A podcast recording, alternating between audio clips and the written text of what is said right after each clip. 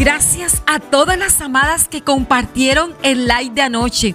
Fue una noche poderosa. La disfrutamos en compañía de una mujer que nos ha mostrado los pasos que ha dado para vivir sus mejores días. Así que hoy continuamos con esta poderosa temporada. Y el tercer paso es, no me lamento. Quiero invitarte en esta hora que donde estés allí puedas ubicar tu libreta de amadas. Será de gran ayuda para este día. Quiero hablarte un poco acerca de todo lo que hemos vivido durante estos dos años largos. Esta pandemia la hemos vivido de diferentes maneras. Para unos se ha convertido en una oportunidad para desarrollar su creatividad y sacar su potencial, mientras que para otros ha traído marcas, desánimo, incertidumbre, traumas, impactos muy fuertes. Y sé que no es fácil vivir con la adversidad, pero amada, no caigas en estar quejándote. Que todas esas dificultades te sirvan para llenarte de fortaleza, para aumentar tu fe, de permitirle a Dios que haga parte de tu vida.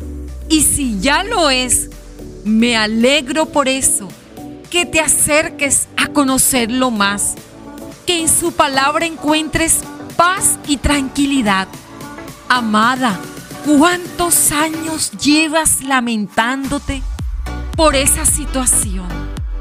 ¿Cuántos años llevas haciéndote daño a ti misma? ¿Cuántos años llevas sintiendo esa amargura, odio y hasta la depresión? al estar día tras día, meses tras meses, con esa actitud de lloro, de amargura, de lamento. Aleja de tu vida a los demás. Y pueda que hoy digas que no necesitas de otros, pero sabes, necesitamos de otros también para levantarnos. Es mejor dos que uno. Mujer que me escuchas, desde hoy da este tercer paso. No me lamento. Proponte el reto de identificar, rechazar y sacar de tu vocabulario toda palabra de lamento. Porque mientras más haya queja en ti, más te centras en el problema y terminarás haciéndote daño a ti misma. Cada vez que repetimos ese lloro, ese lamento, nuestros oídos los escuchan y hasta terminamos creyendo lo que expresamos de nosotras mismas. Amada, no te conviertas en prisionera de tu propia boca.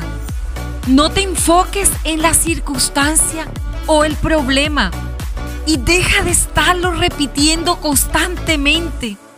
Tus conversaciones revísalas si están girando a repetir lo mismo, las mismas frases de lamento. Avanza, da ese paso, busca la solución o el camino que te conduzcan a ver otros escenarios para vivir tus mejores días. Aprende a ser paciente. Espera el propósito de Dios porque en el momento que te permitió nacer, ya Él tenía un plan especial para ti. Sí, amada, para ti. Y Él nos dice, todo nos ayuda para bien. Busca cuál es la enseñanza que te trae todo aquello que acontece en tu vida. Aumenta tu fe. El Señor es fiel. Él obrará. Hay una vida mucho mejor que está esperando por ti. Una vida en la que puedes ser totalmente libre de cualquier tipo de queja y en la que puedes disfrutar plenamente y con sencillez cada momento resplandeciendo con la luz de Jesús. Toma la decisión, amada.